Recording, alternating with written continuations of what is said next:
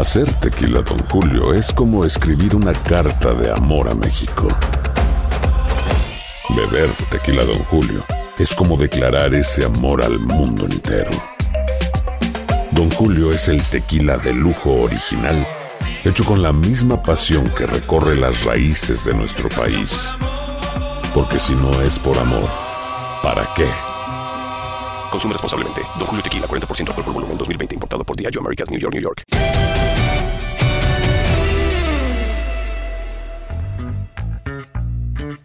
Bienvenidos, esto es el podcast Amigos de TUDN con Henry, José Bicentenario y su servidor. Como siempre, un placer saludarlos. Henry, ¿cómo andas? Un abrazo. Muy bien, Toño, me gusta saludarte igual, Pepe, a toda la gente que nos escucha, que nos ve también. Con eh, noticias interesantes, eh, el caso de Aaron Rodgers, que este martes se convierte en el jugador mejor pagado en la historia del fútbol americano profesional. Y también, aunque hasta este momento, siendo martes, eh, que estamos grabando esto al mediodía, todavía no hay un acuerdo para el béisbol de grandes ligas. Sí se habla acerca de cambios importantes en el reglamento para el 2023, que creo que vale la pena comentar. Totalmente de acuerdo, Henry me parece que eh, sí van a hacer cambios significativos y polémicos también. Pepillo, ¿cómo andas? Se te ve bien, se te ve bien, José Bicentenario. Qué bueno, ¿cómo andas?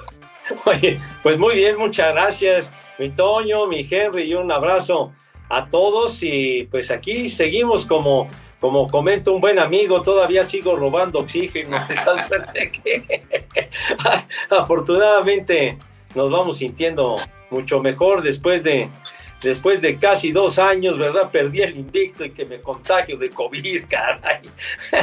después de, pues de tantas transmisiones que hemos hecho de los viajes, de los estadios, de los aeropuertos, de los aviones y de tanta historia, pues resulta que ahora, pues quién sabe, la, la semana anterior no sé en dónde, pero pesqué la cosa esta, pero afortunadamente me voy sintiendo mucho mejor, he estado en, en un aislamiento total, y me siento cada vez este, recuperándome de una manera muy aceptable. Me han cuidado de maravilla, entonces creo que, creo que ya para finales de la semana estaré, estaré reintegrándome o quizá la próxima semana ya estoy listo.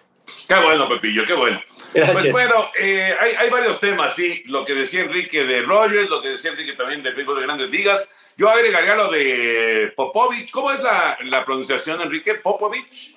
Popovich, sí, Popovich. Greg Popovich que hace, hace historia con el equipo de San Antonio, ¿no? El entrenador de, los Spurs de San Antonio que empata la marca histórica de, de victorias, ¿no? Entre otros temas que ahí irán, irán surgiendo. Y sí, yo les quiero preguntar también, pero será al final del programa acerca de, eh, bueno, en relación a, lo que se vivió el fin de semana, que la verdad que qué capítulo más eh, terrible, ¿no? El que, el que se vivió en Querétaro el fin de semana.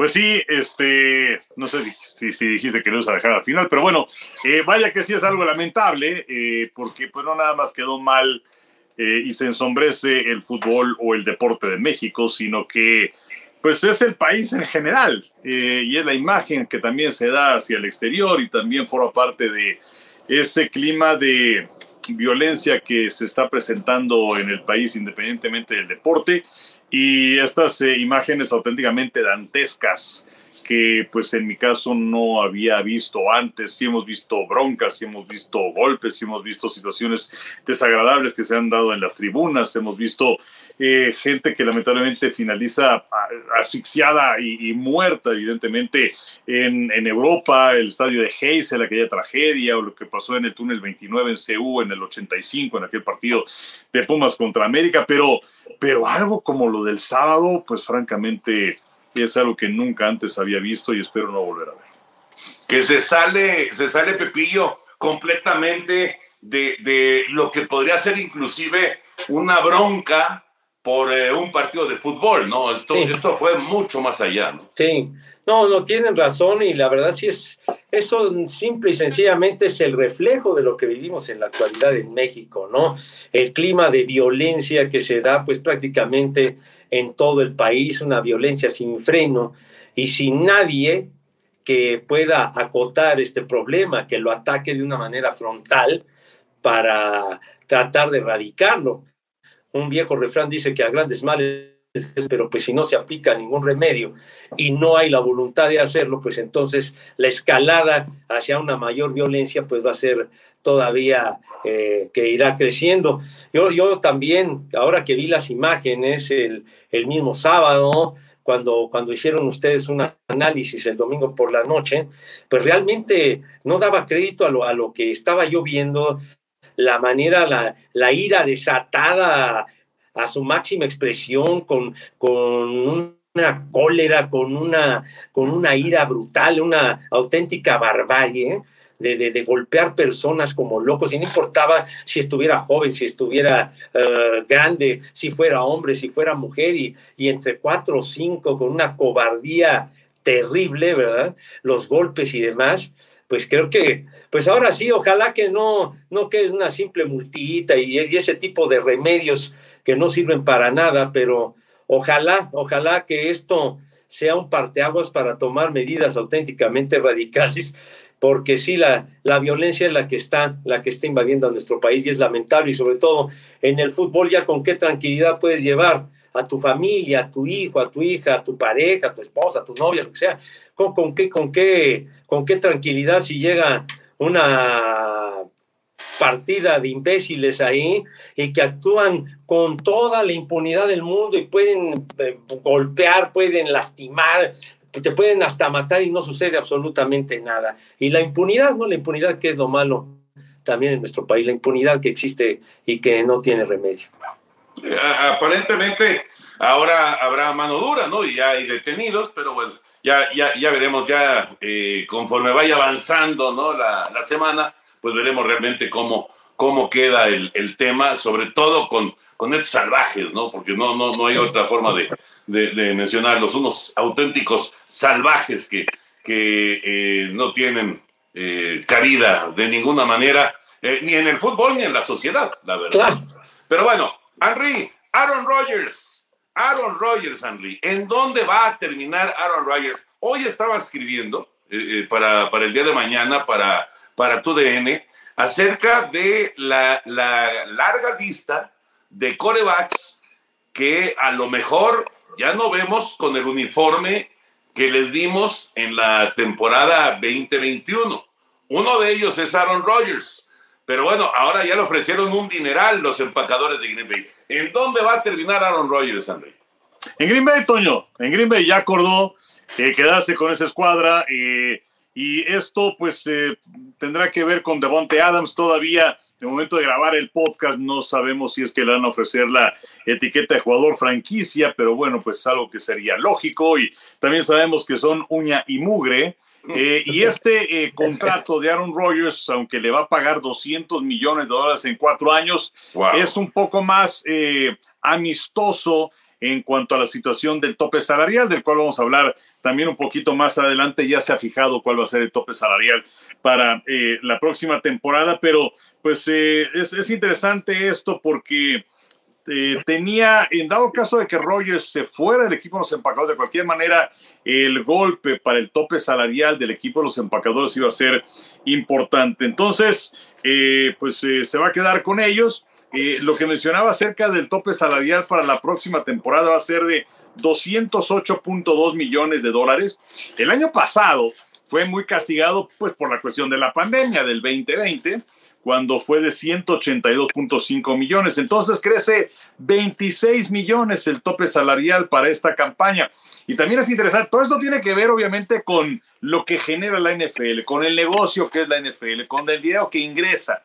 No hace mucho, en 2018, el tope salarial era de 177.2 millones de dólares.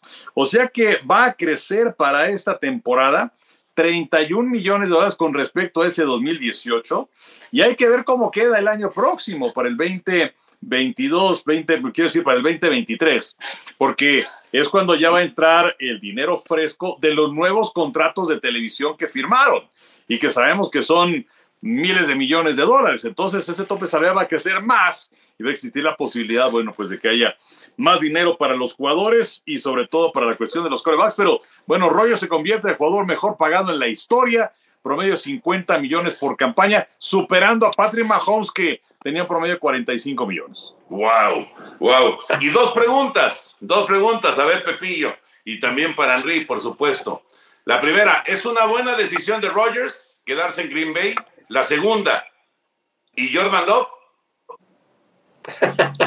bueno, bueno en, eh, yo pienso que es una muy buena decisión de, de Aaron Rodgers. Es, es, un emblemático, es un histórico que va a estar en el Salón de la Fama y en lo particular me da mucho gusto que se mantenga con los empacadores de Green Bay y que termine, termine su trayectoria en ese equipo, ¿no? Como, como lo fue en otras épocas. Parte Star, por ejemplo, un emblemático de los empacadores de Green Bay, de tanta especulación que, que se presentó y de la que platicamos en su momento, ¿no? Que cuál sería el destino, que si los Broncos de Denver o que si se iban los Bucaneros ahora que no tienen a Tom Brady.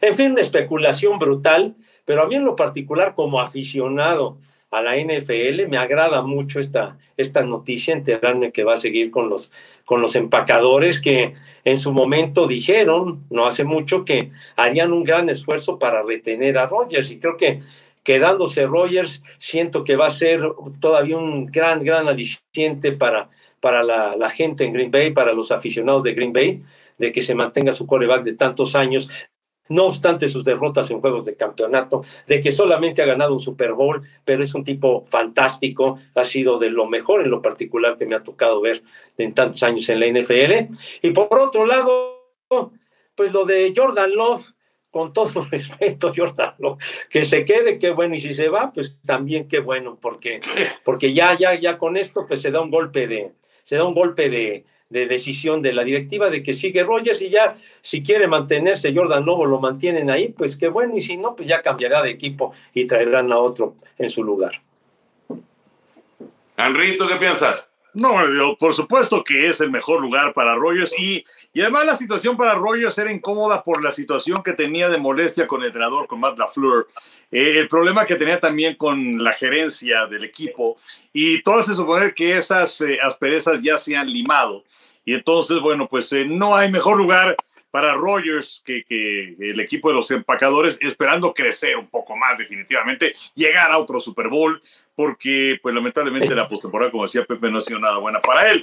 Eh, inclusive también la cuestión eh, financiera que mencionaba hace un momento, si es que no jugaba con Green Bay, dependía el momento en el cual lo fueran a soltar, pero When you need mealtime inspiration, it's worth shopping Kroger, where you'll find over 30,000 mouthwatering choices that excite your inner foodie. And no matter what tasty choice you make, you'll enjoy our everyday low prices, plus extra ways to save, like digital coupons worth over $600 each week. You can also save up to $1 off per gallon at the pump with fuel points. More savings and more inspiring flavors make shopping Kroger worth it every time. Kroger, fresh for everyone. Fuel restrictions apply.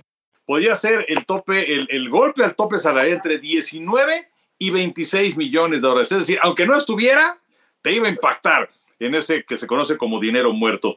Y todavía le quedaba un año de contrato que era por 46 millones de dólares a Aaron Rodgers. Entonces, yo creo que es ganar, ganar para todo el mundo. Eh, y, y, bueno, pues este dinero que le tienes que pagar, lo pateas también hacia adelante cuando tengas mayor amplitud en la cuestión del tope salarial. Eh, no veo Pepe, ¿nos vas a contagiar? Este, no, veo, no veo mayor problema en esta, en, esta, en esta situación y la verdad es que yo creo que es la mejor decisión para todos. Oye, Jordan Love este, se va a ir de Green Bay, ¿no? Pues mira, lo que pasa es que también hay que ver, porque para cuando finalice el pacto de Aaron Rodgers, pues también habrá terminado el, el, el contrato de novato de Jordan Love. Entonces, eh, habrá que ver qué es lo que pasa con él. Aparentemente lo veían, lo veían verde, no estaba listo. Como sí. también dicen que es el caso de Trey Lance, el coreback de los 49 de San Francisco, que todavía no está listo. Entonces, bueno, pues sí es comer banca durante mucho tiempo, pero bueno, pues a lo mejor se acaba su contrato de novato y le dicen adiós, ¿no? Y traen a otro en ese momento. Sí, pero imagínate esperar tanto tiempo después de hacer una primera selección, es, es difícil, ¿no? aunque sin duda, sin duda se vio pues bastante, bastante verde efectivamente cuando tuvo la oportunidad de, de estar como, como titular, que tampoco ha sido mucho, ¿no? Tampoco eh, se, ha, se, ha, mostrado mucho, pero eh, no, no ha terminado de ser esa figura que, que, que, estaban esperando en Green Bay. Muy interesante decisión y además pues Rogers pone tiro, ¿no? Con los 50 millones de dólares por temporada, ahora pone tiro para cuando se empiecen a vencer los contratos de los eh, multimillonarios, porque sobre todo los corebacks, por supuesto, ¿no? Porque pues siempre es ver exactamente por dónde andan esas cantidades y bueno, pues el, el superestrella que se le vence contrato, pues siempre quiere estar un poquitito arriba, ¿no? Ya veremos. Pero, es que, es que ahí, está mal. O sea, porque estamos acostumbrados a que muchas veces es el, el coreback al que se le vence el contrato, se pone por encima del otro y por encima. Y no debe ser así. O sea, a, a, Dak Prescott le pagan alrededor de 40 millones de dólares por, por campaña. Si estuviera en Jacksonville, no, no, no, no tendría esa cantidad. Es porque es el coreback de los vaqueros de Dallas. Pero bueno, tienes ahí a Josh Allen de los Bills de Buffalo, que era el segundo detrás de Patrick Mahomes. Eh, en su momento, Garapolo estableció marca, Derek Carr estableció marca, pero no debe ser así. No, no, yo estoy de acuerdo contigo, pero pues diles a los corebacks. No, bueno, no, bueno, en este caso son los dueños, que luego son los, que se quejan pero ellos son los que generan esa espiral inflacionaria como sucede en el béisbol. O sea, se quejan de los sueldos que pagan en grandes ligas, pero ¿quién le paga ese dinero a Scherzer o a Cole o a Tatis o a Machado? Al que me digan, pues son los dueños, que luego le hacen a la chillona. No, y son los que, los que han provocado esta escalada verdaderamente desenfrenada de, de, salarios estratosféricos que dice uno, bueno, sí es un gran jugador, pero ¿cómo le ofrecen un contrato de, de 300 millones o de 400 millones de dólares por los años que sean? Pues realmente sí, los mismos dueños se han echado la, la, la soga al cuello, ¿no? Y ahora que decía el Henry de Mariscales de Campo de que uno se vence el contrato y ahora es el mejor pagado, y así van, y así van, y así van. Pues uno de ellos también fue Matt Stafford cuando estaba con los Leones de Detroit, que tenía buenos números y lo que sea, pero el tipo no llegaba a playoff o si llegaba a playoff lo perdía, pero también en su momento llegó a ser el mejor pagado de la liga. Entonces, es, ha sido, ahí han ido en esa, en esa, en esa espiral inflacionaria brutal, pero pues ahora sí que en el pecado llevan la penitencia. Ahora, la pregunta es, porque ya se fue Rogers del mercado, digamos, ¿no? Ya está fuera de, cualquier posibilidad para, para, los equipos que estaban buscando coreback. ¿Cómo le va a hacer Tampa para cubrir el hueco de Tom Brady? ¿Y cómo le va a hacer Pittsburgh para cubrir el hueco de Ben Roethlisberger? Bueno, y sobre todo que en el draft no tienes así a las grandes superestrellas, ¿no? Claro. Esa es una situación importante. ¿Quién, será el más destacado de los corebacks? Bridgewater, de los, de los agentes libres. Bridgewater, Mariota, eh, Winston. No, no hay más. Hijo. No hay más. Oye, a ver dónde queda Russell Wilson. Pero Russell Wilson no es agente libre. Sí, no, no, no, es agente libre y aparentemente, bueno, Dice Seattle que, bueno, pues una cosa es lo que dicen y otra cosa es lo que hagan, pero que se quieren quedar con él. Peter Carlos se va a quedar con el equipo de los halcones marinos. Eh, sí es una situación complicada, ¿no? Eh, ahora, el gerente de los aceros decía que tenían confianza, digo, tampoco iba a, no, iba a decir que no, pero en, en Mason Rudolph. Pero la verdad es que no hay muchas cartas, ¿no? Dicen que tímidamente, pero que los acereros preguntaron por Rogers los Broncos también estaban interesados en Rogers, pero pues eh, el único que te queda por ahí, aunque no es agente libre, pero que todo suponer que sí se va a ir, aunque lo tienen que operar del hombro, del brazo de lanzar, es Jim Garapolo. Pero eh, a dónde va a ir a parar, pues también es una cosa interesante. Pepillo, ¿quién se queda en Pittsburgh y quién se queda en Tampa? no, la verdad que es una, es una gran, es una gran pregunta esta, porque sí, de los, de los que mencionabas de, que queden disponibles, ahora decías de, Teddy Bridgewater, que pues en los últimos años ha estado brincando de equipos, ¿no? Ha, estado, lo más reciente, con los Broncos de Denver y antes estuvo con, con los Santos de Nueva Orleans, que llegó a tener buen momento supliendo a, a Drew Brees, pero, pero pues realmente alguien así de, una prestancia, de una categoría comprobada como para heredar ese puesto, y sobre todo de dos mariscales en el caso de Brady y el caso de Ben Roethlisberger, pues se ve el panorama bastante oscuro, la verdad. Y si quieres seguirle sumando, eh, ¿quién en Denver, no? Alice Bridgewater, será Drew Locke el que deje la responsabilidad. Y luego si se va Winston de Nueva Orleans como agente libre, pues ¿quién va a quedar? Tyson Hill va a ser el titular de, de Nueva Orleans. O sea, hay, hay una escasez en este momento de corebacks que es de llamar la atención. ¿eh? Pues sí, eh, y ahora Taysom Hill pues tampoco es desde el punto de vista de ese, ese hombre que pueda llegar a ser el rostro de la franquicia. Yo la verdad le apostaría más a James Winston, que de hecho cuando se lesiona, si no me equivoco, Nueva Orleans tenía marca de 5-2 y luego las cosas vinieron a complicarse, ¿no? Entonces, eh, pues yo sí me la, me la jugaba con él. Em, y, bueno, ahí está de Sean Watson también. A ver qué es lo que pasa con él. Desde luego, él tiene primero que solucionar sus problemas personales, eh, porque pues aquel equipo que se lo lleve, pues también se lleva sus problemas. Entonces, pero es una carta importante. Entonces, es, son muy importantes las próximas semanas para ver si es que soluciona sus problemas y entonces a dónde se iría.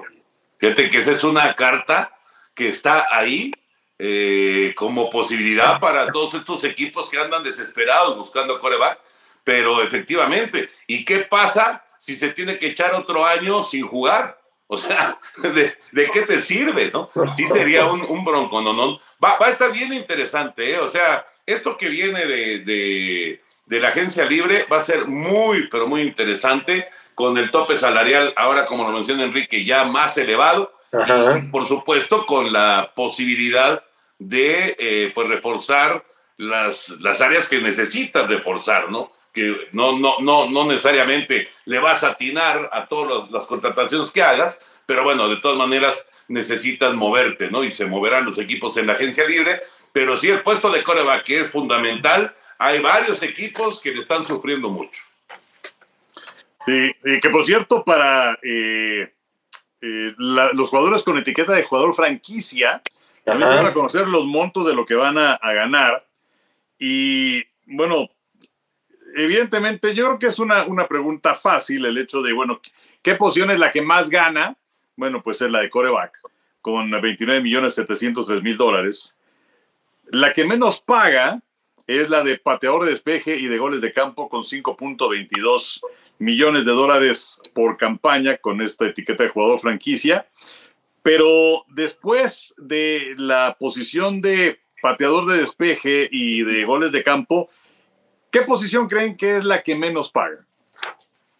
Pues eh, me, supongo, ¿eh? Me supongo que un defensivo profundo. Yo pues también coincido que La penúltima posición es la de corredores. Es una posición muy castigada. Muy castigada. 9 millones 570 mil dólares es lo que paga para jugador franquicia. Y el segundo lugar después de la posición de mariscal de campo, por una diferencia mínima, pero es la de linebacker eh, con 18 millones 702 mil dólares. ¿Y los receptores dónde andan? Receptores vienen después con 18 millones 419 y luego vienen eh, alas defensivas 17 millones 859 Tackles defensivos 17 millones 396. Luego esquineros con 17 millones 287. Luego vienen eh, safeties con... Eh, no es cierto. Luego vienen linieros ofensivos 16 millones 662 mil. Luego safeties 12 millones 911. Luego vienen las alas cerradas con 10 millones 931 y luego ya como mencionaba los corredores y luego los pateadores. Increíble, ¿eh? Increíble. ¿Cómo, cómo, ¿Cómo, ha cambiado el concepto de, de, la NFL y la importancia en ciertas posiciones, ¿no? Específicamente en la posición de corredor. Que bueno, ya lo han platicado aquí en diversas ocasiones en este podcast, se han convertido los corredores en, eh, pues en un personal fácil de reemplazar, ¿no? Entre comillas. O sea, no es, no es al, que, al que le vas a dar el contrato de cinco años, de siete años para que se quede todo el tiempo en, en, tu equipo. Es, es, eh, es fácil de reemplazar, pues. A mí realmente me llama muchísimo la atención estos datos eh, reveladores que da a conocer el Henry, sobre todo lo de los corredores, o sea, los corredores en esas cifras dejarlos en 9 millones, eh, pero es que cómo, cómo ha cambiado, digamos, el perfil ofensivo de la NFL en los últimos años. Es una feria aérea, ¿no? Pases y pases y pases y pases como locos. Entonces hemos entrado a una era muy distinta a lo que era antes, de ataques más balanceados, de ir por tierra y también obviamente por aire. Y equipos que enfocaban en un mayor porcentaje en la carrera del balón que en pasados, que pasaban nada más lo necesario. Por ejemplo, para mí, digamos, y ya, ya, ya reconozco que soy veterano de guerra, pero por ejemplo, ver o que transmitimos a los Titanes con Derrick Henry, me encanta ver ese equipo, por ver a Derrick Henry, cómo, cómo acarrea el balón, cómo gana yardas y partidos de 100 yardas, etcétera, y que me hace recordar, lo he mencionado en alguna ocasión, me hace recordar muchísimo a Campbell, porque es ese mismo tipo de Earl Campbell, de, de fuerza, de arrollar gente, etcétera, y pues entonces Ryan Tannehill con, con uno que otro pasecito y ganaba los juegos. Y con base en ello fue que llegaron hace poco al juego de campeonato al, de, la conferencia americana, aunque lo perdieron. Pero, pero sí me llama muchísimo la atención, pero yo siento que todo esto es reflejo del circo aéreo de 60 bases o de lo que sea que tenemos por partido con un equipo nada más. ¿no? Sí, ha cambiado. yo, yo, veo que hay, o sea, por un lado es el circo aéreo, estoy de acuerdo, pero por otro lado, que eh, también eh, ahora tenemos eh, esas piezas intercambiables que son los corredores. Es muy difícil que les des un segundo contrato después del contrato de novato. Si tú tienes una buena línea ofensiva, entonces, bueno, pues se te va este jugador que te va a cobrar no sé cuánto dinero y entonces traes a uno joven, uno que viene de la universidad, y si es que tienes una buena línea ofensiva y es un buen corredor, pues te va a dar resultados más o menos. Por eso es que me pareció un error gravísimo de parte de Jerry Jones el haberle dado ese contrato multinual, multimillonario a Ezequiel Elliott. Creo que era mejor en, su momento el haberse quedado con Des Bryant eh, y eh, pues eh, decirle adiós a Ezequiel Elliott. ¿Se acuerdan ustedes de Marco Murray, que era corredor de los Vaqueros de Dallas? Muy bueno y no sé qué tanto. Bueno, pues los Vaqueros en ese momento tomaron la decisión de decir, ¿sabes qué? Adiós, que venga otro. Y los Vaqueros tienen a, a Tony Pollard que cobra muchísimo menos, que te da básicamente los mismos resultados. Sí, Elliot es mucho mejor bloqueando, es una realidad, pero de cualquier manera no eh, te desgastas en cuanto a tu eh, tope salarial. Y eh, pues justamente hoy que, estamos grabando el podcast y es que pues también viene el momento en el que los equipos deben tener ya su nómina de acuerdo al tope salarial y, están por encima de, esos dineros, pues Dallas, todo es por que se va a deshacer de Amari Cooper que dieron un contrato de cinco años y 100 millones de dólares. Y sería interesante, no sé, por ahí se maneja la posibilidad de verlo con Nueva Inglaterra, pero, pero sí creo que los vaqueros manejaron mal sus finanzas quedándose con él. Bueno, ¿y qué me dices, Henry? ¿Qué me dices, Pepillo, de eh, cómo se fue de Andrew Hopkins de los Tejanos de Houston? O sea, dejaron, dejaron ir a tal vez el mejor receptor de la liga y a cambio recibieron a un corredor Sí, pero ahí Toño también. Pero a un corredor. El problema era el, entrenador, que era el gerente general también, y que pues eh, la relación era O sea, decía que Hopkins era a pain in the ass, literal. Entonces, ¿sabes qué? Adiós. Pero qué manera de echar a perder el equipo, por Dios. David Johnson es un buen corredor, sin duda, pero dejar ir a DeAndre Hopkins, pero bueno, fue, fue una, una época este, con el señor O'Brien ahí en, Houston terrible, ah, cuando, el equipo estaba armado para aspirar al Super Bowl. Pero bueno, es, es una historia que ya los aficionados de los Tejanos, incluido mi yerno Ricardo, pues ya no, no, no, no, quieren ni pensar en ella, ¿no? Oye, Toño, pero bueno, o sea, los pones en una balanza a Johnson y a, de André Hopkins y no, no hay punto de comparación de ninguna especie. Y aparte lo de O'Brien, pues ese, ese juego de ese juego de playoff, cuando estaban de aquel 24-0 a los jefes en Kansas City en el playoff, los tenían en, en la bolsa, en la bolsa, y luego se puso a bloquear con aquella, con aquella jugada en cuarta oportunidad, 24-0 y todo este rollo, se quiso pasar de rosca y cuando fracasa esa jugada, pues fue cuando se empezaron a levantar los jefes y ta, ta, ta, ta, ta, y les metieron más de 50 puntos por esa payasada, ¿no? Entonces, con razón, a final de cuentas lo, lo cepillaron, pero creo que ese fue el momento en que los Tejanos de Houston se vinieron para abajo, a raíz de ese instante. Sí, sí, sí, sí. Fue el punto de quiebre, pero se quebró el equipo y se quebró el coach también. Sí, fue muy, muy, muy triste lo que, lo que pasó con, con los Tejanos que que lucían para, para cosas muy, muy grandes y, y se quedaron cortos, la verdad. Bueno, este eh, es el tema de NFL. ¿Algo más de NFL antes de ir con el, eh, momento en el que José Bicentenario abra su baúl a pesar de la enfermedad? Pepillo está listo para abrir su baúl. ¿Algo más de NFL, Henry? Pues mira, bueno, y desde luego vamos a platicar después del baúl acerca de los cambios que quieren poner en el béisbol de grandes ligas, pero bueno, también está lo de Calvin Ridley, este jugador del equipo de Atlanta, sí. que bueno, pues ha, ha, sido suspendido un año de la NFL por estar apostando en, en, un lapso de cinco días en noviembre del año pasado, cuando estaba en la lista de jugadores no lesionados, pero inactivo, porque pues eh, él decía que, que tenía eh, problemas y que necesitaba poner en orden su estabilidad mental. Pero bueno, eh, dijo que apostó 1.500 dólares y pues eh, la gente dice, bueno, ¿y cómo es que sabe que apostó? Pero lo que pasa es que como ahora ya se ha hecho legal tanto la, cuestión de las apuestas, pues entonces ya es muy transparente y entonces ahí es donde apareció, perdón, el nombre de Calvin Ridley y apostó a parlays de tres cinco, de ocho resultados, incluyendo Atlanta, su equipo, siempre a ganar. Y el comisionado Roger Goodell dice que estas son acciones que pusieron la integridad del juego en riesgo. Y se une a una lista nada. Se nos quedó Enrique ahí con, congelado. FL. A ver, sí. Enrique. Ahí sigo. Y, y se, ahí está. Y se unió a una lista La lista, mi querido Henry.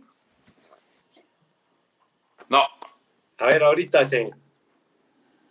Ahorita se reintegra el, el buen Henry, mi querido Toño. Sí, lo perdimos.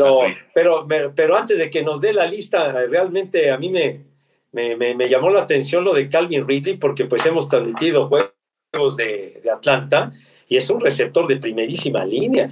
Y, y sobre todo, Toño, que, él al irse, Julio Jones, el emblemático, el histórico de los halcones de Atlanta, que emigró la campaña anterior a los Titanes de Tennessee, pues el que se quedó para, para cargar con la responsabilidad en esa posición con Atlanta, pues era Calvin Ridley. Entonces, ahora con esta suspensión, pues ¿qué va a pasar, Es una ausencia brutal para los halcones.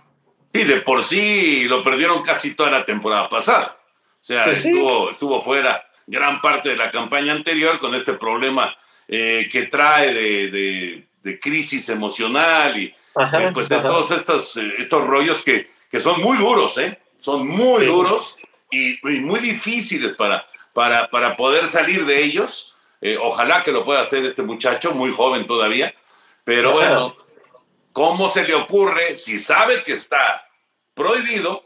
¿Cómo se le ocurre apostar? O sea, sí. realmente es increíble, ¿no? Y las sanciones por todo el próximo, eh, eh, bueno, este año, pues el 2022, Ajá. como mínimo. Sí, sí, o sea, sí, toda la temporada. la sanción. Entonces es, si de por sí Atlanta ha venido batallando, pues ahora para el 2022 una ausencia como esta, pues va, va a pesar mucho en el accionar del equipo. Así es. Bueno, Pepillo, se nos fue Henry, eh, seguramente batallando con el internet, pero mientras tanto, abre tu baúl, por favor. Bueno, pues ahora sí que algo así muy sencillito y me y, y, traje traje esto que para mí es muy significativo, máxime que soy que soy bitlemaníaco a morir. Vean. ¿Qué? Una, ¿Es una, es matrushka? Es una matrushka de los Beatles, precisamente. ¿Comprada en? Esta, esta matrushka, eh, mi hija me la compró en un viaje que hizo en el 2004, hace 10 anduvo y tuvo la oportunidad con una gran amiga suya, con Gloria, eh, tuvo, tuvo la oportunidad de visitar la República Checa, estuvo en Praga y entonces ahí me compró esta matrushka. Entonces digo yo que soy bitlemaniaco de corazón, pues no saben cómo la aprecio, porque pues, la, verdad está bien bonita. Hoy está padrísimo. A ver, ¿cuántos, cuántos, este, cuántos Beatles hay, Pepillo? Sí, ahí está, ahí está. Eh, aquí ¿cuántos Beatles hay? O sea, abriéndola. Cuatro, cuatro, aquí miren. Aquí de entrada, pues es John Lennon. Ajá. Entonces vamos a, quitamos a John Lennon y aquí aparece la figura de Paul McCartney. Este es Paul McCartney. Y va aquí con, con el nombre McCartney. Ajá. Y luego pues le quitamos. Y aquí está el maestro George Harrison. Aquí, aquí no sé si se vea más o menos, ¿verdad? sí, se ve perfecto. Aquí está Harrison y ahí dice George Harrison y toda la cosa. Y para rematar en tablas, a ver, déjame ver. Ajá. Pues aquí, digamos, al que se integró al final, ¿verdad? Bueno, aquí está Ringo. Ajá. A ver, a ver.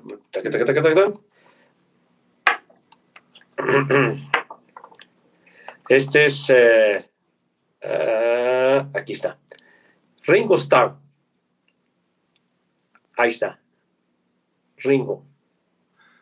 Están los cuatro Beatles en esta matrushka. para la gente que, que, está escuchando el podcast, que no lo no, no, no está siguiendo en el YouTube, sino que lo está escuchando. Pero bueno, es una, una matrushka muy bien, muy bien este, realizada. Está bonita, la verdad. Ahora, había una figurita ahí extra, ¿no? Sí, y, esta figurita, pues vean, esta para rematar ahora sí, Ahí se ve bien, mi Toño. Sí. ¿Qué, qué, qué es? Es un escarabajo, porque se, decía, ¿no? Los Beatles son los escarabajos por, Exactamente, por la, traducción, ¿no? pues. Ajá. Beatle, y entonces, pues este es, este es ya para, para cerrar el contenido de la matrushka. Perdón si luego doy mis bandazos, pero créanme que estoy en mi juicio y me siento bien. Este, es, es, el, es el escarabajo, mi querido Toño.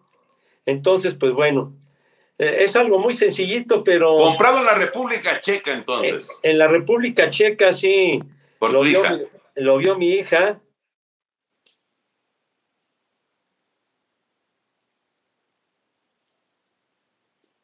Que lo aprecio muchísimo. No sé si tú que has estado, mi Toño, me imagino que pues has, has, has galopado por muchas partes del mundo, me imagino que ya estuviste en la República Checa, ya no digo en Rusia, pues en Rusia viviste con más de un mes, etcétera.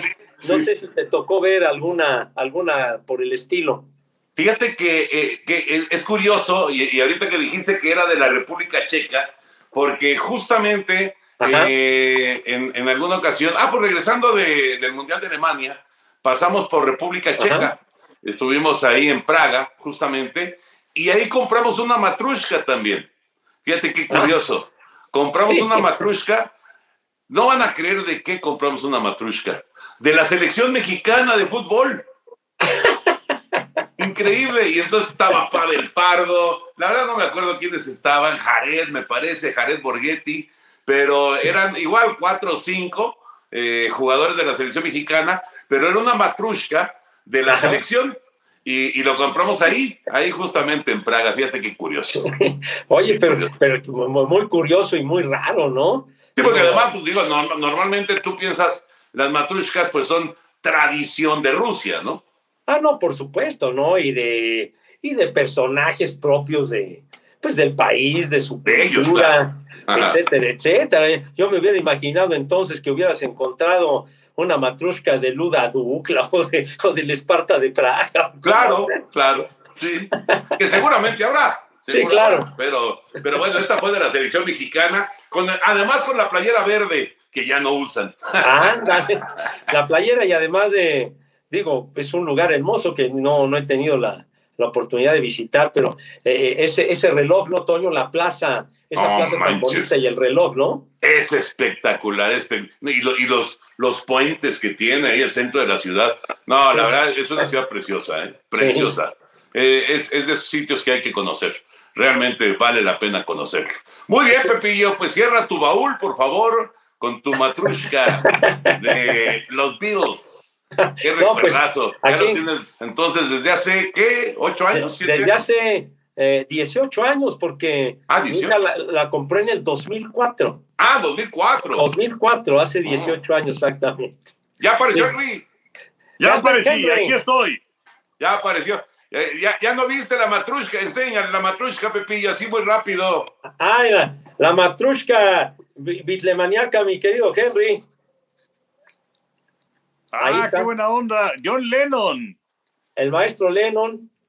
Así, y luego, este, digo, ya, ya es reiterativo con la gente, digo, qué pena, ¿verdad? Pero, ¿y luego aparecen los demás Beatles eh, adentro o qué onda?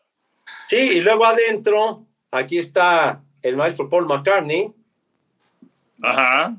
el maestro McCartney, y luego también la figura de, del maestro Harrison, de George Harrison, Ajá. ahí está. Sí. Es que luego como que me falla la, la ubicación. Ya, de ya, esta- ya la vi, está. Pepillo. Ya la Ahí vi. Ahí está. Y finalmente, para, para cerrar en tablas, eh, eh, Ringo, Ringo Starr, aquí está. Ajá. ¿Y no, no hay alguien más adentro de Ringo Starr? Sí, hay, hay un Beatle. Hay, hay, Ah, ok. hay, hay un, eh, hay un Beatle, de, ahora déjame ver dónde quedó. ¿Dónde quedó la bolita? ¿Dónde, ¿Dónde quedó, quedó? la bolita? Ah. Oye, de veras, parece que me, me- me hubiera puesto en la banqueta. Aquí está mi Henry. Aquí ah, está. está muy padre. Muy padre, De- Pepillo. de los escarabajos, como decían los Beatles, pues son los escarabajos, y entonces para cerrar en tablas la matrushka tiene este escarabajo. Pero bueno, es, es, es una matrushka bitlemaniaca que, que aprecio muchísimo. Comprada en la República. Checa por su hija hace 18 años. Ah, qué buena onda. Qué padre. Qué, qué, qué bonito recuerdo, Pepillo. Oye, por cierto, en el momento que me desconecté, Sí, iba a decir de los jugadores que han sido suspendidos en la historia Ajá. de la NFL. ajá. Y bueno, pues tenemos a Alex Carras en 1963. Oh, Alex Carras, que fue un gran jugador y luego pues también estuvo un ratito en las transmisiones de lunes por la noche. Sí. Eh, pero yo creo que el nombre más importante de todos, que además lo echaron un año y que era consentidísimo de Vince Lombardi, Paul Hornung. Paul Hornung un año también se fue debido a que estuvo involucrado en cuestión de apuestas. Luego Ars Lister, ¿se acuerdan de este mariscal de campo? sí. Ohio Ahí ya nos brincamos hasta el 83. Ujú. Y luego, pues uno que la verdad, pues sin pena ni gloria, Josh Shaw en 2019, estuviera con Arizona, con Tampa, en fin. Pero bueno, pues ahora Calvin Ridley se convierte en el quinto que es suspendido por apuestas en la NFL. Muy pocos, ¿no? Realmente son muy pocos. Fíjate, ahorita que dijiste de Paul Horning, me acordé de, eh, y, que decías que Carras estuvo en el, en el, lunes por la noche un, un ratito. El caso de Horning, él transmitió bobsled en, creo que NBC, en Juegos Olímpicos. Una cosa rarísima, ¿no? Transmitiendo bobsled en, en- en Juegos Olímpicos de invierno. No, no- no sé si eran Juegos Olímpicos de invierno o eran los Juegos eh, de la Amistad, en donde te acuerdas que también involucraban deportes de invierno y deportes de verano.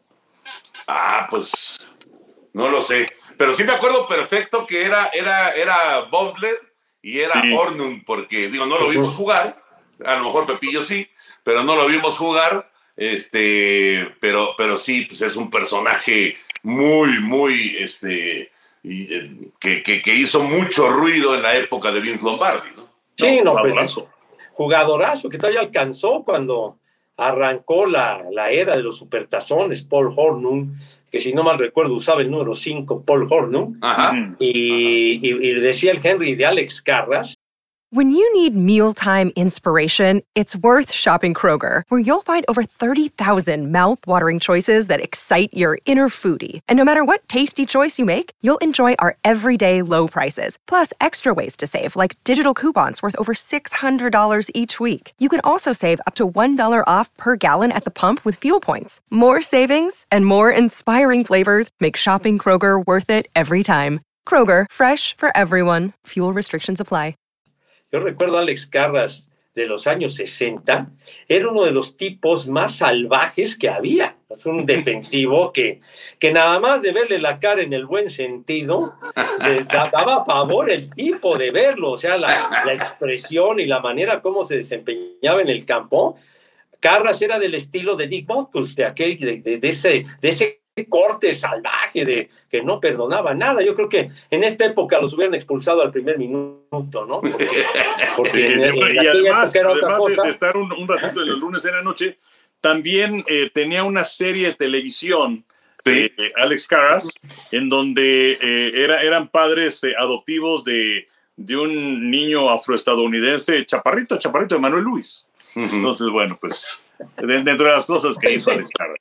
Y curiosamente Oye, ahí, en esa serie, Carras era, la hacía de muy buena gente. Sí. A diferencia, a diferencia de lo salvaje que era jugando, ¿no? Exacto, no era, era un tipo brutal. Yo lo recuerdo, las fotografías que luego salieron, llegó a ser portada del Sports Illustrated de aquel tiempo, y no, no, no, de, de, de veras, que, que imponía respeto nada más de verlo.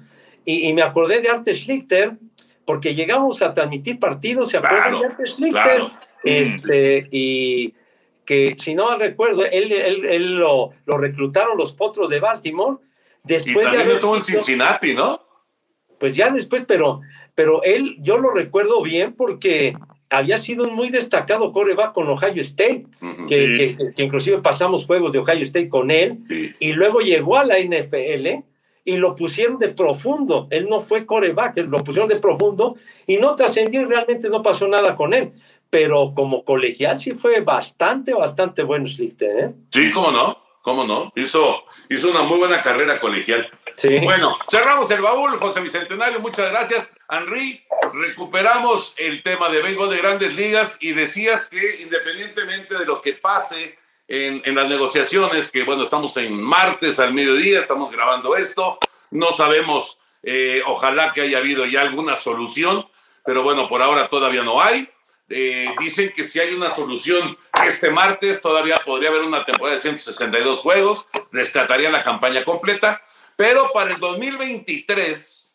se han tomado una serie de decisiones que ya fueron aceptadas además por la Asociación de Jugadores. Vale la pena mencionarlas. Sí, eh, y, y, una de ellas pues obviamente tiene que ver con la cuestión de la duración de, de los partidos. ¿Saben ustedes en los últimos 50 años? O sea, desde 1971 hasta el 2021, ¿cuánto tiempo ha eh, crecido en la duración promedio de los partidos? Yo creo que por lo menos, por lo menos unos 30 minutos, por lo menos. Mínimo. Bueno, 45 minutos. El promedio del año anterior fue de 3 minutos y 10, 3 horas y 10 minutos, 20 minutos más que hace una década. Fíjate. Eh, y entonces, bueno, pues esta determinación, que es una de, una de ellas, el famoso reloj, que, pues bueno, hay muchas cosas que están puestas, pero que no se aplican, ¿no? Ahora, eh, en ligas menores, eh, pues le han ganado 20 minutos eh, aplicando el famoso reloj para el lanzamiento de los pitchers. Y son 15 segundos cuando no hay gente en base, 17 segundos cuando hay gente en base. En grandes ligas, dicen, bueno, nosotros eh, creemos que si es que no hay gente en base, no necesitamos tanto tiempo. 14 segundos si no hay gente en base y 19 segundos si es que hay gente en base. Ahora, y esto se aplica a partir del 2023, ¿verdad? Exacto, 2023. Ahora, lo que me llama la atención es, eh, porque creo que pues, lo tenemos que ver, se tiene que clarificar, porque el, el pitcher no puede hacer nada hasta que el bateador no esté listo en la caja de bateo. Y luego si te sale un Omar García Parra, eh, o si te sale un eh, José Altuve, que se acomoda 75 veces las guanteletas y se sale la caja de bateo, o sea, también tiene que, que hacer algo. También se acuerdan ustedes que hace algún tiempo dijeron, una vez que está en la casa, No se puede salir de la caja de bateo. Ajá. pues eso la verdad es que les valió gorro. Eso Sí. ya no lo aplican. Sí. Entonces yo, yo creo que hay- se tiene que clarificar varias cosas, pero bueno, eh, el béisbol de las mayores está pensando en hacer cosas para que los partidos duren menos. Y Ya hicieron esto de que los pitchers le tienen que lanzar por lo menos a tres bateadores, a no ser que se lastime o que termine el inning, cosa que parece bien, pero no han logrado bajar el tiempo de los partidos. Y, No, y- y al nosotros revés. somos apasionados, somos enamorados del béisbol, pero la verdad es que sí necesitan algo para darle celeridad a los partidos. Sobre todo ritmo, Henry. Necesita ritmo el béisbol. Si no tiene ritmo, pues eh, por más que te guste, si no pasa nada, pues entonces te empiezas a aburrir. Ahora, eh, ¿qué, qué, cuál es la sanción? ¿Una bola mala? Eh, no, no sé algo que no sé, pero tiene que ser eso, no tiene que ser bola. ¿Cómo lo ves, Pepillo? No, pues eh, digo, cualquier intento por recortar la duración de los encuentros es bienvenida y, y esto de aplicar el reloj me parece algo eh, destacado para, para evitar que, que los juegos se alarguen tanto y que se conviertan en algo tedioso, ¿no? Pero también siento yo que los mismos umpires deben de colaborar porque hemos, Claro. hemos visto umpires que, que la verdad para cantar un strike son estrictos y cierran la zona de strike de tal, de tal forma que pues muchas veces lo hemos visto, desesperan a los pitchers, los sacan de onda y aunque sea un Scherzer lo que sea, se molesta y, eh, y de ahí se derrumba y le dan de palos y terminan perdiendo. ¿Por qué? Por la molestia y el disgusto de lanzamientos que estrictamente serían strikes y que el umpire no los marca porque no le da la gana, porque, porque su zona de strike es de este tamañito. Entonces yo Sí. creo que debería de, debería de, no sé, de quien se encarga del jefe de, de todo el ampalleo de grandes ligas, decirle, señores, tampoco se sobregiren y sean un poco más abiertos para cantar un strike.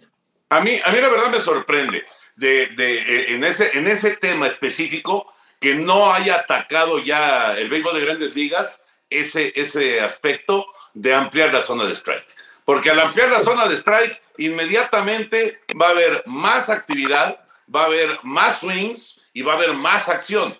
Creo que, creo que va, va a, a- bueno, ayudaría, en caso de que se diera, ayudaría mucho. Lo del reloj va a ayudar también, indiscutiblemente. Eh, lo de las armadillas, Henry, Pues eh, eso me llama la atención porque, porque están hablando de, de- de crecer el tamaño de las armadillas. Entonces, pues lo único que me lleva a pensar esto, pues es que quieren que haya más posibilidad de que llegue, que, de que llegue safe a una armadilla, ¿no? O sea, no veo otra cosa, o sea, que haya más gente en base. pero no es malo, ¿no? No es malo. Yo creo que está Pero, bien. pero si por otro lado, Toño, quieres agilizar los partidos, si crecen las armadillas, pues va a haber más gente en base, ¿no? Pero, pero yo, creo que quieren más acción. No es tanto, no es tanto que, que, haya o no gente en base. No pasa nada si hay gente en base, mientras haya ritmo de partido. Y el ritmo de partido te lo va a dar el, cronómetro para que el pitcher lance y lance y lance y no se quede 45 segundos sin hacer un disparo a la goma, ¿no? Entonces, yo creo que no, no, no, no va a afectar. A mí me gusta lo de, los, de las armadillas, no creo que vaya a ser muy significativo, la verdad. Yo a mí lo, a mí lo de, los, de las almohadillas, ese aspecto, yo francamente lo veo innecesario, honradamente, pero bueno. Pero, Pero bueno, pienso que hay, fin, hay creo, otras creo cosas que más es, importantes. es- es mínimo, ¿no? Es mínimo. Lo que sí va a causar polémica es lo último que nos va a platicar Henry. A ver, Pues sí, que es el, el famoso prohibir las eh, formaciones especiales. Que, ¿se acuerdan ustedes? Hace dos, tres años yo Girardi hablaba acerca de esto, de prohibir las formaciones especiales. Que pues también es una realidad que ha evitado una buena cantidad de imparables. Y lo que pasa es que un porcentaje alto de las jugadas en el béisbol son o ponche o home run. Pero pues ya no hemos tenido tanta acción en las bases también Así tanto es. corrido, batazos de hit, en fin. Entonces, eh, eh, aunque puede sonar algo contradictorio, pues eh, finalmente lo que quieres es prohibir las eh, formaciones especiales para que haya más imparables, por lo que haya más gente en base, por lo que los partidos se puedan alargar. Pero bueno, pues aquí también creo que lo de reloj puede funcionar como un antídoto. Pero pues eh, yo, yo creo que también es interesante, ¿no? O sea, necesitamos que haya movimiento en las bases. ¿Cómo ves, Pepillo?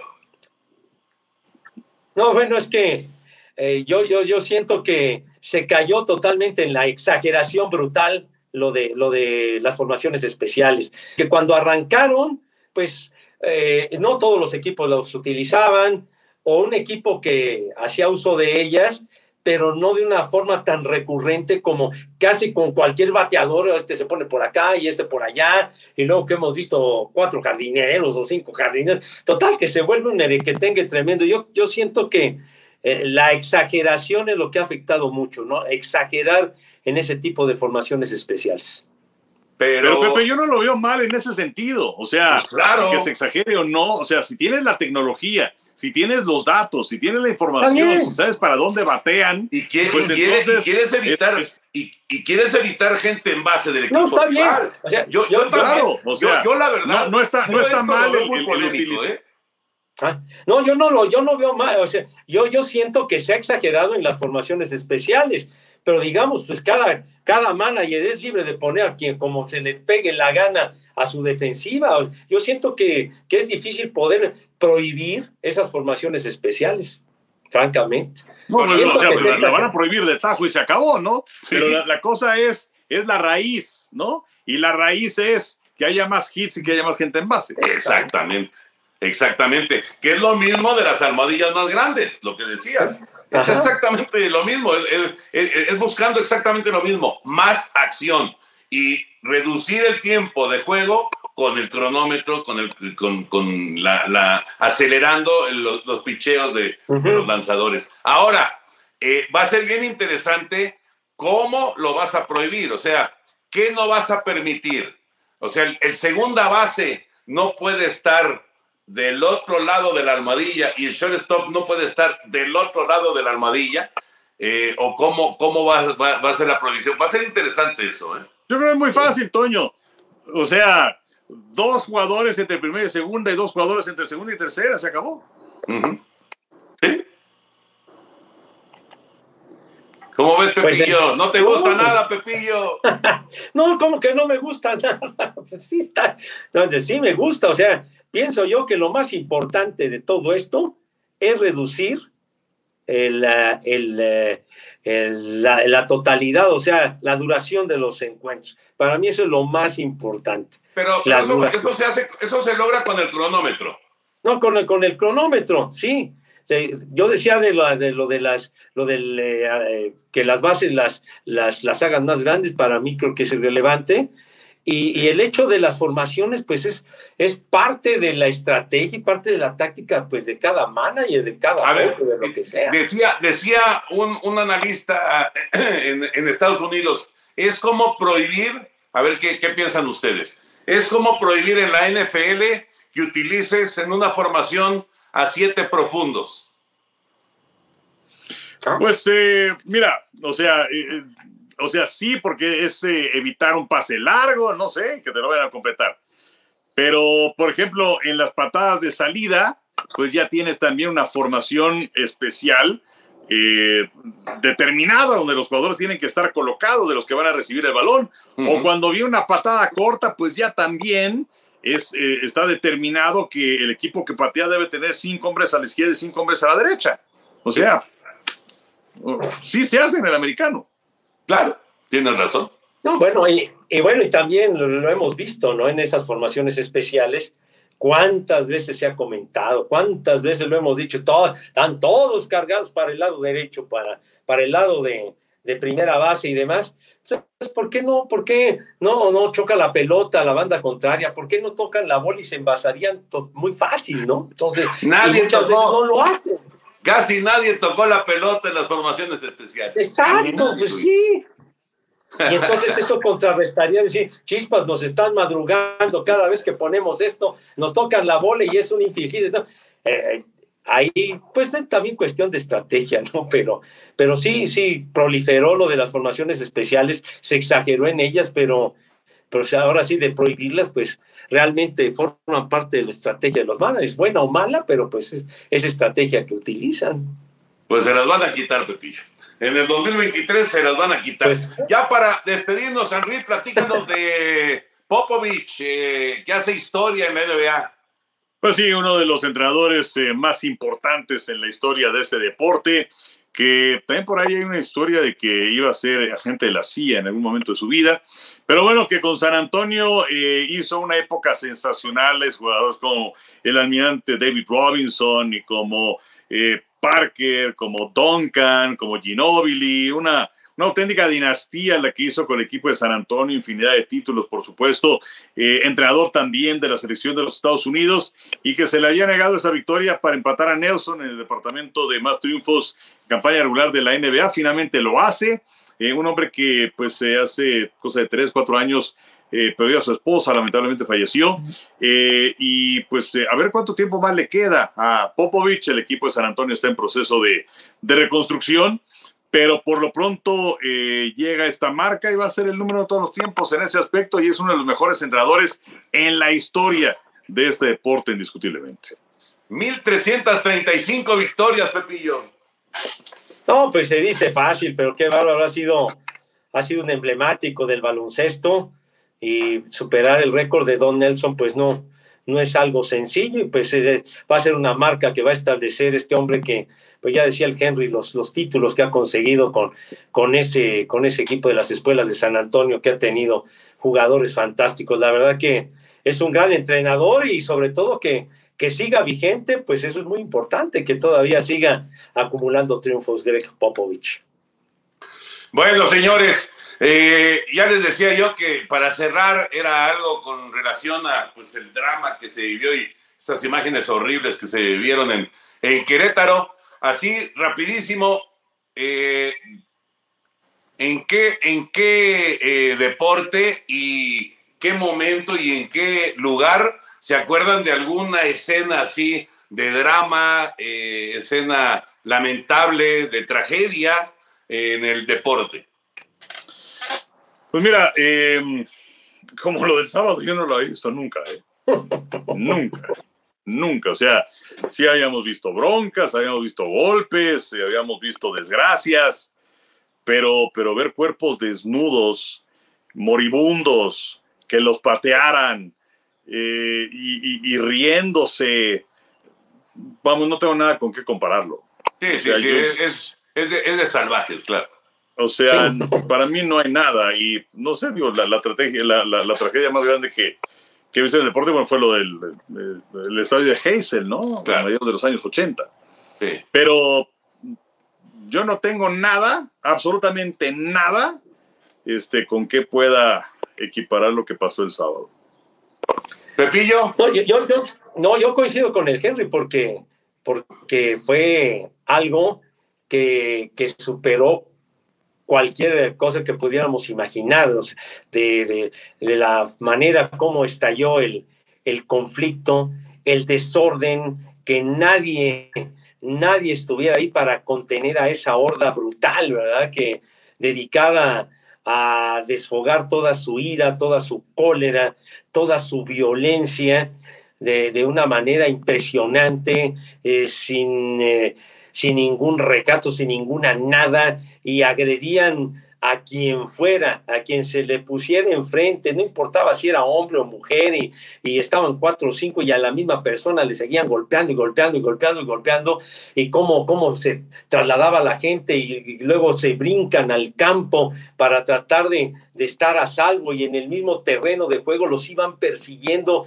eh, una pues una manada de bestias, eh, etcétera. Yo, yo realmente nunca había visto algo por el estilo, sobre todo una, una violencia y una barbarie totalmente sin control. Yo no la recuerdo porque decía el que la tragedia es el que, que jugaba aquella final, si no mal recuerdo, la Juventus donde jugaba Platini, pero, pero lo que vimos en esta ocasión fue realmente lamentable. Ojalá, ojalá se haga algo y no como siempre que, como siempre en México las cosas se archivan y se mandan a, a llenarse de polvo, ¿no? Sí, como, como recordamos Hazel, que me parece que es pues eh, lo que inmediatamente uno lo relaciona con tragedia. Cuando mencionamos Hazel y se recuerda a Hazel, Eh, desgraciadamente ahora se va a recordar Querétaro también. Se va a recordar el estadio de la corregidora. Bueno, Henry, un abrazo como siempre. Igual, cuídense mucho. Mejórate, Pepillo. Te, te queremos al 100%. Eres un tesoro nacional. No, no ¿qué pasó? Pepillo. Yo creo que ya el martes ya te veremos. Eh, ya, ya lo estaremos haciendo de manera presencial. Un abrazote, Pepillo. Muchas gracias, gracias, mi Henry, gracias, mi Toño. La verdad que gracias a Dios y voy, voy, voy muy bien, recuperándome y, y Dios mediante la siguiente semana estaremos echando gritos en, en nuestro set acostumbrado. Como, como dice Henry en su mejor inglés, para la próxima semana ya COVID free. José Vicente. COVID free. Exacto. Gracias amigos por acompañarnos. Esto fue Amigos Podcast de TUDN. Nos saludamos. Dios mediante la próxima semana.